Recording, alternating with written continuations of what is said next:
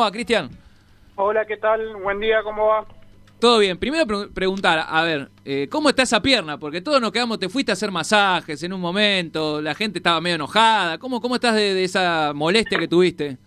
Eh, bueno, el otro día, ayer me hice los exámenes correspondientes y bueno, me, sa- me salió que es un desgarro. Ah, está complicado, te digo, ya tenés para tres semanas mínimo. Sí, más o menos sí, aproximadamente. Esperemos que recuperarme lo más pronto posible. Y hoy, per- perdón la ignorancia, pero mejor siempre preguntarle a los protagonistas. ¿Hoy quién está de, de suplente en Almagro para, para ses- reemplazarte? Lucas Calviño. Ah, Lucas Calviño, ex, ex Huracán, eh, tuvo un pasaje Sí. por, por varios clubes, creo que gimnasia, no, no recuerdo, ahora bien en- entre todos, pero buen arquero también y de, de pasado importante. Eh, ¿cómo- ¿Y cómo vivís esta semana? Porque fuiste, a ver, más allá de como siempre decíamos, la noticia de la semana es que quedó afuera Boca, pero también para ustedes la noticia es que han pasado a Boca, están en una nueva etapa de Copa Argentina y a vos como, como figura. Sí, sí, obviamente que eso es lo más importante. Creo que, bueno, eh, la clasificación a la, a la siguiente fase es lo, que, es lo que buscábamos. Así que, bueno, ahora esperaremos eh, el rival que va a salir de Banfield y Talleres. Ah, bueno, tenían otra vez un rival bastante importante porque son dos rivales de primera división, más allá de que, bueno, ahora han dejado atrás a uno de los más difíciles, creo que de la Copa Argentina, pero también otro rival difícil. Y, supongo que te lo han preguntado 20 millones de veces, pero, a ver, yo tenía un amigo, lo voy a decir al aire, que me- cuando estábamos viendo el partido, hincha de Ferro, tuviste un paso por Ferro, y me decía, eh, ojo con Limusín que es bueno en los penales, me decía, ya antes de arrancar eh, la serie que desemboque en esto. ¿Tenés una habilidad especial para eso? ¿Lo estudiaste? ¿Cómo, cómo fue todo este el tema de los penales? Sí, bueno, uno trata de, de también de entrenar con los chicos en la semana. Previamente en la semana habíamos faltado muchos penales. Creo que, bueno, a los chicos les sirve para ajustar un poco la definición y, y a uno sirve también para ver algunos movimientos y, y tratar de, de intuir a dónde va, a dónde va el penal. Porque te digo, a ver, salvo el, el, el de Tevez que no pudiste atajar, pero fuiste para ese lado también, eh, acertaste todos los penales. Sí, sí, sí, bueno, la verdad que bueno, eh, acerté, acerté todos los penales, bueno, lo, lo que lo más importante es que bueno, sirvió para para pasar de fase. También mis compañeros hicieron un sacrificio enorme y, en- los momentos de definición, como en los penales, eh, demostraron su jerarquía y metieron todos los goles. Y es, a ver, a vos te toca en el- en la parte de atajar, pero me imagino que vivís contra, con tus compañeros la parte también de, de ejecutar los penales. Es un momento muy difícil. Eh, ¿Qué se decía en ese momento? ¿Qué le dijo el entrenador mayor? ¿Qué le decía en ese momento?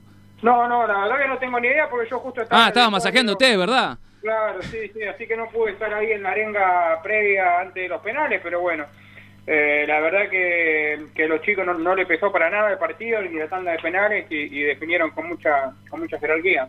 Sí, eh, eso lo vimos y te, te dijeron algo el- después cuando volviste del tema del... Porque a mí me, quedó eso, me llamó la atención también lo del tema del, del masaje en, en el medio.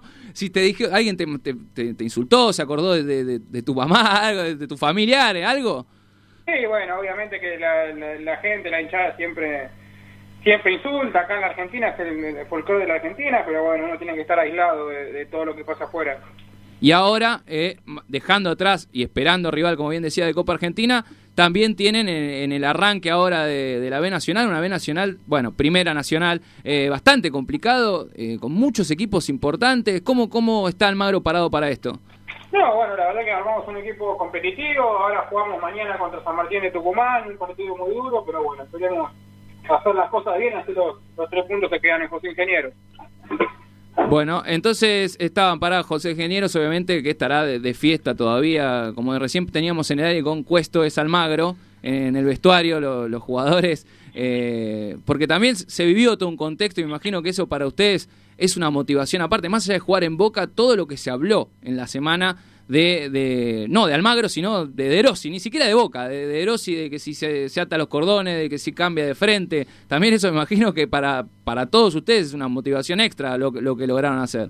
Sí, obviamente que creo que bueno que la, la primera vez que pasa que quizás eh, un, un nombre toma toma mayor mayor repercusión que un club, ¿no? Creo que se habló mucho de de, de Rossi durante la semana, había muchas se crearon muchas expectativas, así que la verdad que fue un partido muy muy visto.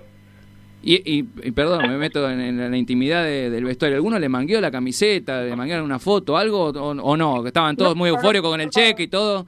No, no, la verdad que no, la verdad que nosotros festejamos el triunfo, estábamos contentos por nosotros, pero bueno, eh, la verdad que festejamos entre nosotros. Bueno, Cristian, antes de cerrar la nota y obviamente agradecerte el tiempo que nos da, porque la verdad que fuiste uno del el protagonista de la, de la semana en el, en el fútbol argentino, te quería pasar con Federico González, que te va a hacer unas pequeñas preguntas, porque nosotros lo que hacemos es en este programa, además del jugador, que la gente conozca también un poco eh, qué le gusta a, a los protagonistas, una patada, un gol que recuerden, eh, cuáles eran sus ídolos, un poquito de el detrás del jugador, así que te paso con Federico González que te va a hacer estas preguntas. Bueno, dale. Cristian, arranco y te pregunto, ¿quién era el jugador, no sé si arquero o jugador, cuál era el que más mirabas cuando eras chico? Y cuando era más chico era, al que miraba era Navarro Montoya, a Mondragón, a todo a toda esa camada, igualmente no tenía un arquero favorito, trataba de bueno de, de mirar fútbol y, y de y de sacar lo mejor y lo peor de cada uno. La peor patada que te dieron en el fútbol, algún centro de saliste a cortar y te comiste algún cabezazo, algo de eso?